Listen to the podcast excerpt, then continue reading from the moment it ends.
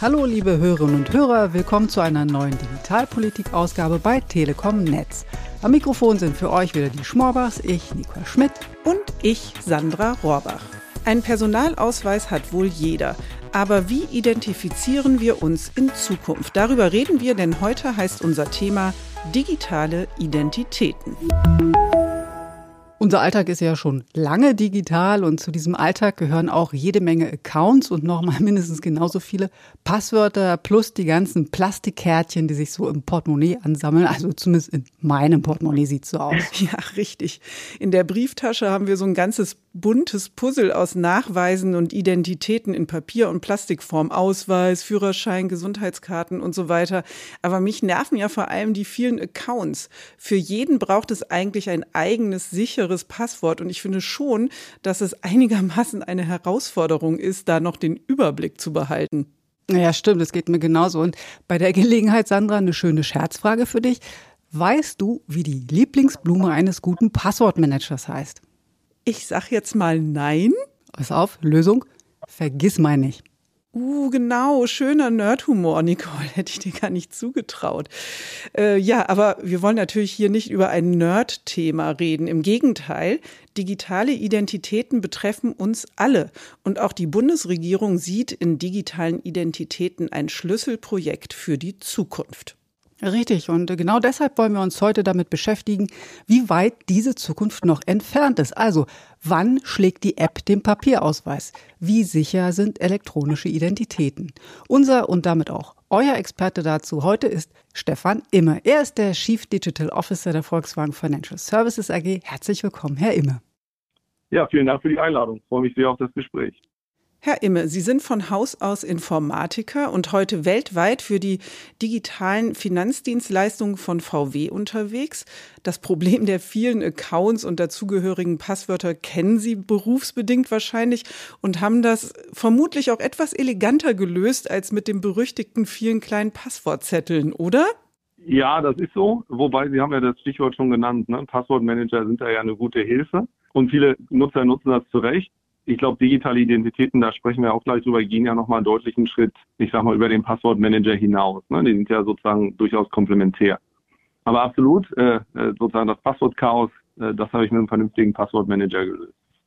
Sie kommen aus der Autobranche beziehungsweise dort nochmal speziell aus dem Finanzsektor und sind jetzt hier im Digitalpolitik-Podcast der Telekom. Warum passt das aus Ihrer Sicht ganz gut zusammen? Also wie Sie gesagt haben, ne, sozusagen mein Job bei Volkswagen Financial Services und wir sind ja der Finanz- und Mobilitätsdienstleister für die Marken Volkswagen, Audi, Seat und Skoda, ist ja Digitalisierung und Mobilität und A steckt da Digitalisierung natürlich drin und digitale Identitäten sind quasi einer der Schlüssel für Digitalisierung. Ähm, deswegen ist das für mich ein ganz wichtiges Thema und für uns hier als Haus. Ähm, und da kommen wir auch gleich nochmal drauf zu sprechen. An ein paar Themen arbeiten wir durchaus sehr, sehr eng mit der Telekom zusammen. Das heißt, da gibt es erhebliche Schnittmengen und digitale Identitäten. Das sehen wir auch im Ausland. Wenn sie funktionieren, funktionieren sie nicht, weil ein Unternehmen sie gut macht, sondern weil viele Unternehmen sich zusammenschließen, optimalerweise mit dem Staat. Mhm. Ähm, und wir das in einer, in einer größeren Gruppe äh, vor Bürger und vor Kunde live nehmen und nicht ein Unternehmen für sich genommen. Und deswegen ist die Zusammenarbeit auch zwischen unseren Häusern so wichtig. Nun sind digitale Identitäten ja grundsätzlich keine neue Idee, aber trotzdem hat man den Eindruck, dass jetzt aktuell an allen Ecken und Enden darüber gesprochen wird. Wie kommt es, dass da jetzt so ein Druck auf dem Thema ist, Herr Imme? Hm, ich glaube, das muss man ein bisschen differenzieren. Es gibt ja viele Länder, die das Thema schon vor vielen, vielen Jahren gelöst haben. Und dort spricht ehrlicherweise niemand drüber, da nutzt es aber jeder. Und dann gibt es ein paar Länder, und da ist Deutschland leider dabei, die haben das halt nicht gelöst und auch ein paar andere EU-Staaten haben das nicht gelöst. Und dort wird jetzt natürlich vermehrt drüber gesprochen, weil man, weil man inzwischen merkt, dass man damit durchaus ins Hintertreffen geraten ist und da echten Nachholbedarf hat. Und in den Ländern ist es dann natürlich umso mehr ein Thema. Und dann kommt natürlich die EU dazu, die sagt, wartet mal kurz, ist das denn so schlau, dass jedes Land eine eigene Lösung entwickelt hat? Mhm. Wir wollen ja den EU-Bürger mündig sehen und wir wollen ja dem EU-Bürger ermöglichen, ähm, das auch äh, in einem Land und einem anderen Land äh, zu nutzen. Aber spannend, wenn Sie in die Länder gucken, die das gut machen, da redet keiner drüber, ne? da wird es einfach nur benutzt. Vielleicht können Sie uns hier an der Stelle nochmal abholen und erklären, was genau eine ideale digitale Identität ausmacht. ich glaube, wenn man mal vom Kunden oder vom Nutzer kommt, ne, jeder kennt das, wenn, wenn SIM-Karten bestellt werden oder Handys bestellt werden, eine Konto-Online-Eröffnung, Kreditkartenbestellung oder bei uns ein Online-Autokauf, eine Autofinanzierung, Immobilienfinanzierung, ganz egal, Mietwagen, Abos, Auto-Abos. Das geht theoretisch immer mit wenigen Klicks. Ähm, so wirbt jeder damit. Und wenn man dann aber mal genau hinguckt, dann ist zwischen diesen Klicks immer irgendwie so ein Identitätsprozess. Nicht am Kaugummiautomaten, aber bei allen höher, höherwertigen ähm, Wirtschaftsgütern. Da muss ich mich ausweisen, ähm, dann muss ich dann ein Videoident machen oder ich muss ein Postident machen. Ich muss irgendwie meine Identität nachweisen. Und das, was immer mit wenigen Klicks gemeint ist, wird dann eben je unterbrochen. Und der Kunde, der Kunde ist in einem relativ, ist in einem relativ aufwendigen, strubbeligen Videoident-Prozess. Das ist heute leider die Realität. Und wenn man mal weggeht von der Online-Welt in den stationären Handel, da ist ehrlicherweise nicht anders. Das ist dann der Moment, wo der Berater oder der Verkäufer sagt, darf ich mal den Personalausweis sehen? Je nachdem, wie DSGVO-konform er das dann macht, verschwindet er dann mal kurz und kopiert den oder kopiert den auch nicht und tippt den nur ab. Ähm, das heißt, auch da wird ja ein normaler Verkaufs- oder Beratungsprozess unterbrochen durch ein extrem administratives Thema. So, das heißt, entweder ist es für den Kunden ähm, nicht convenient oder es ist für den Berater aufwendig und damit für das Unternehmen ineffizient. Und eine, eine, eine digitale Identität soll das genau lösen. Die, die hat auf der einen Seite eine hohe Nutzerfreundlichkeit, also Usability, eine hohe Sicherheit und natürlich eine hohe Kontrolle über die Daten, die ich dann demjenigen geben will. So, und wenn die drei Punkte zusammenkommen, dann, dann ist es, glaube ich, eine sehr brauchbare Identitätslösung, die dann hoffentlich von möglichst vielen eingesetzt wird. Und dann sind wir bei der, beim Thema Skalierung, weil das ist sozusagen der, der letzte Punkt, der da noch, den es da noch braucht. Hm. Sie haben gerade den äh, strubbeligen Prozess angesprochen, äh, den ähm, kennen ja alle, ne? Ausweis zücken bei einer Kontoeröffnung oder Paket abholen bei der Post, da muss man immer ins Portemonnaie greifen, den Ausweis holen. Aber die äh, Anwendungsmöglichkeiten einer digitalen Identität, die gingen ja noch weit darüber hinaus. Können Sie uns da mal umreißen, was für eine Bandbreite da so perspektivisch möglich ist? Und äh, können Sie uns auch sagen, weil Sie kommen ja aus der Schnittmenge Automobilbranche, Finanzbranche, warum beschäftigt man sich denn da in dieser Tiefe mit den digitalen Identitäten? Also ich glaube, das Schöne ist, egal wo man hinguckt, ne, jede Branche, jedes Unternehmen ähm, hat Dutzende Anwendungsfälle von digitalen Identitäten. Das ist wirklich äh, frappierend, wenn Sie sich ein bisschen damit beschäftigen oder auch wenn man mal so den Tagesablauf durchgeht, wie, wie oft man es eigentlich nutzt und wie schlecht es dann im Einzelfall im Zweifel äh, eigentlich gemacht ist. Ne? Ähm, das heißt, es gibt hunderte Beispiele. Ich will mal ein paar nennen. Ne? Gesundheitssektor ähm, Barmer mit der Telekom im Moment äh, ganz weit vorne, da, da den Zugang zum Gesundheitswesen in Anführungszeichen ähm, deutlich besser aufzustellen. Ähm, Reisebuchungen, Mietwagenbuchungen, äh, ganz relevant, weil sie da jedes Mal gesetzlich auch verpflichtet sind, nochmal einen, einen Führerschein zu zeigen. Mhm. Ähm, bei uns, äh, wenn die Mobilität, Autoindustrie, ähm, äh, Autos werden ja heute nicht mehr gekauft, sondern Autos werden häufig finanziert oder geleast. Ähm, das heißt, Sie haben nicht nur den Autokauf, der eigentlich nicht reguliert ist, sondern Sie haben ganz normale rechtliche Anforderungen an Finanzierungs- und Leasinggeschäfte. Wir sind verpflichtet, Personalausweise sozusagen vorlegen zu lassen und den Kunden sauber zu identifizieren, egal ob online oder offline. Wenn wir dann das Fahrzeug aushändigen oder der Handel das Fahrzeug aushändigt, egal ob es ein Mietwagen ist oder ein gekaufter oder ein geleastes Fahrzeug, dann müssen wir den Führerschein kontrollieren. Ähm, wenn, wenn Sie das Fahrzeug in die Werkstatt bringen und einen Ersatzwagen nehmen, müssen wir wieder den Führerschein kontrollieren. Ähm, wenn Sie ein Leasingfahrzeug haben und sich entscheiden, das zu kaufen und dann vielleicht eine Anschlussfinanzierung machen, haben wir wieder die äh, haben wir wieder den, die Identität. Also Sie heißt, sind eigentlich permanent in einem Prozess, wo der Kunde oder die Kundin irgendwie ein Dokument rausholen muss, ja? Absolut. Wir sind bei allen relevanten Touchpoints, wie wir das nennen, also bei den Kundenkontaktpunkten, wo es wirklich um was geht bei uns und beim Kunden auch, sind wir eigentlich immer dabei, den Kunden zu identifizieren. Und jedes Mal ist, wie gesagt, wie ich es eingangs sagte, ne, entweder ist es nicht schön für den Kunden oder es ist extrem aufwendig für uns, weil auch ein kopierter Personalausweis oder ein abgetippter Personalausweis, der hat ja Konsequenzen dann bei uns im Unternehmen. Der führt ja zu Prozessineffizienten und so weiter. Ähm, so, das heißt, äh, eine digitale Identität ist Win-Win. Es wird für den Kunden schick und schnell und es ist für uns effizient. Und damit wird es für den Kunden günstiger. Jetzt hätten viele von uns schon einen Baustein für eine digitale Identität da, nämlich den digitalen Personalausweis oder E-Personalausweis. Man bekommt ja immer diese PIN übergeben, wenn man sich in der letzten Zeit einen Ausweis abgeholt hat. Aber Die Nutzung dafür ist bisher noch einigermaßen überschaubar, aber trotzdem gefragt, welche Rolle spielt dieser digitale Personalausweis bei solchen Verfahren, wie Sie die gerade geschildert haben? Ja, also im Moment ja de facto keine, äh, weil, weil, die, weil die Verbreitung natürlich, also die theoretische Verbreitung ist natürlich relativ hoch. Äh, die, die praktische Nutzbarkeit ist leider extrem gering. Ne? Also der, der E-Perso ist ja er ist mit einem Chip ausgerüstet, der hat kryptografisch, ist der sozusagen nach wie vor State of the Art. Das heißt, technisch sind alle Voraussetzungen erfüllt, behördlich, administrativ sind alle Voraussetzungen erfüllt. Aber dem Nutzer ist das ja egal. Ähm, das ist ja ehrlich, wenn man ganz ehrlich ist, das ein Beispiel für eine, für eine 1 zu 1 Überleitung eines analogen Prozesses in die digitale Welt. Ähm, der, der funktioniert offline und der funktioniert online auf dieselbe Art und Weise. Und ähm, das zeigt, dann, dann potenziert sich halt ein Problem, nämlich eine schlechte Usability. Die, die, die, die fällt offline viel weniger auf, weil der Verkäufer das ja kompensiert oder der Berater es ja kompensiert. Online kompensiert das keiner, der Nutzer ist dann auf sich allein gestellt. Und, und deswegen funktioniert das einer der Gründe, warum der Personalausweis im Moment ähm, nicht funktioniert oder nicht, nicht in der Breite funktioniert. Der theoretische Nutzen ist sehr, sehr hoch, der praktische ist einfach extrem gering. Und die die Möglichkeit, das zu lösen, ist natürlich leider sehr, sehr langfristig, weil sie müssten jeden Bürger mit einem neuen, mit einer neuen PIN ausstatten oder gegebenenfalls vielleicht den einen oder anderen auch mit einem neuen Personalausweis. Das heißt, die, die Austauschzyklen sind einfach auf dem, auf dem Medium Ausweis sehr, sehr langsam.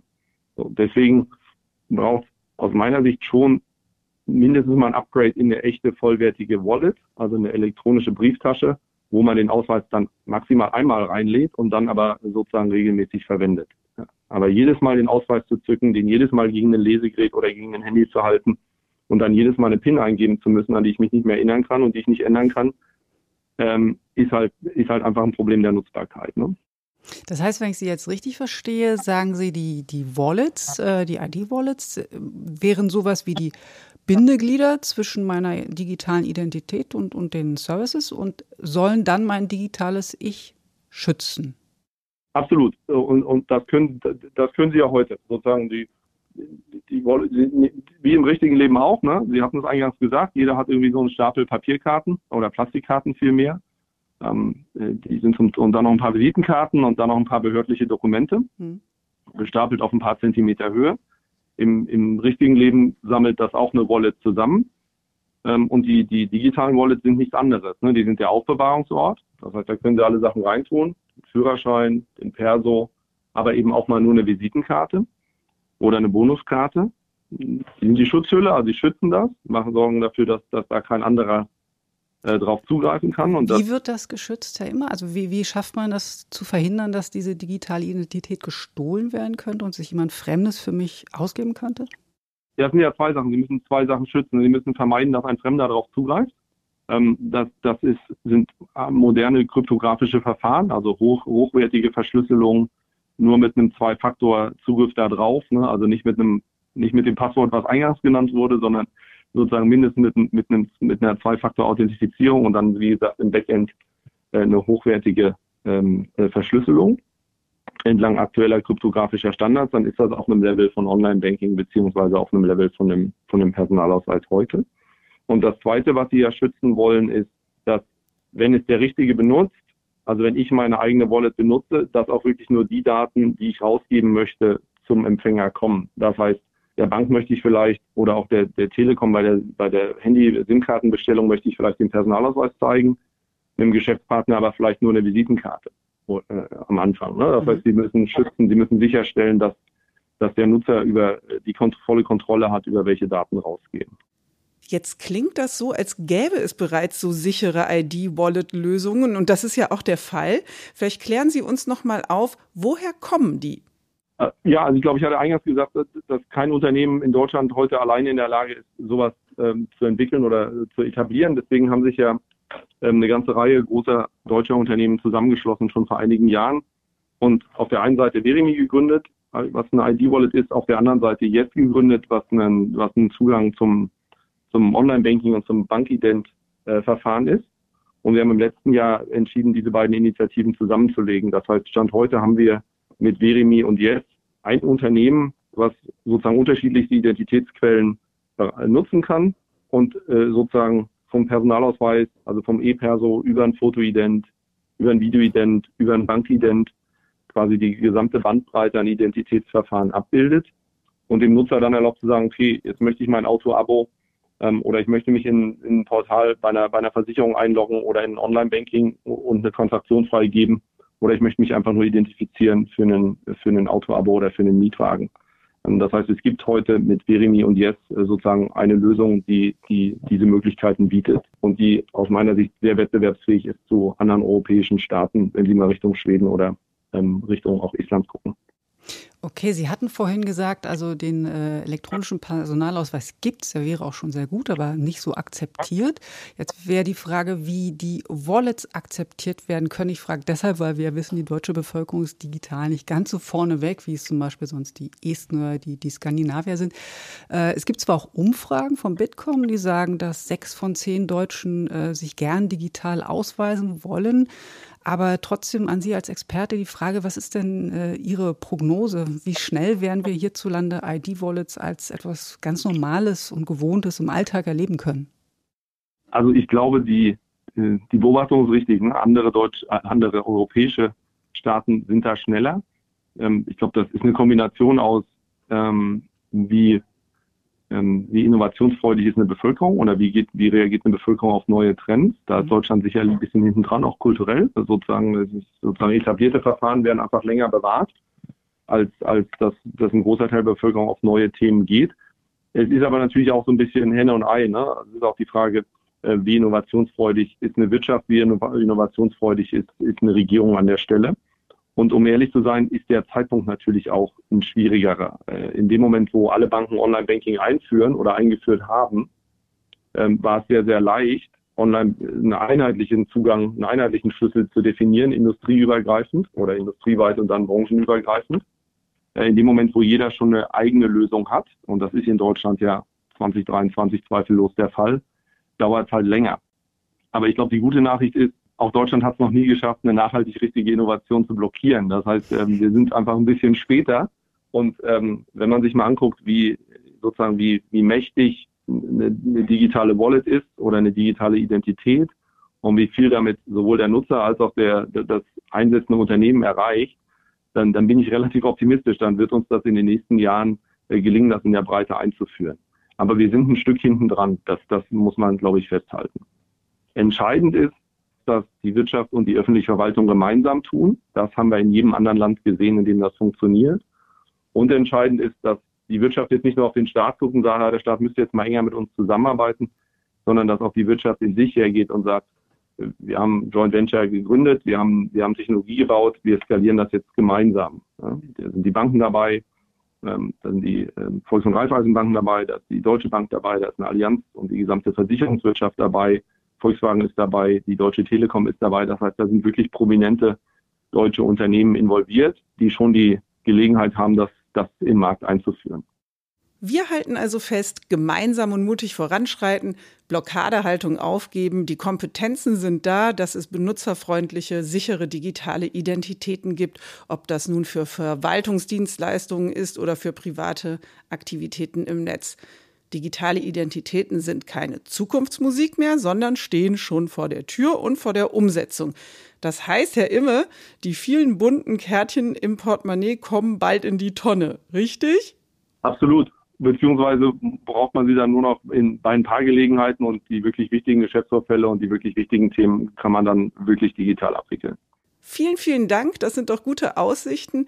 Danke, Herr Imme, für Ihre Einblicke in Ihren Job und mit was Sie sich tagtäglich beschäftigen. Schön, dass Sie bei uns waren. Ja, vielen Dank für die Einladung. Hat Spaß gemacht. Ja, liebe Hörerinnen und Hörer, das äh, war's für heute. Der Digitalpolitik-Podcast geht in Kürze wieder auf Sendung. Bis dahin bleibt dem Kanal weiter treu und hört bei unseren KollegInnen Steffi Halle und Georg von Wagner rein. Und damit sagen Tschüss, eure Schmorbachs, Nicole Schmidt und Sandra Rohrbach. Tschüss.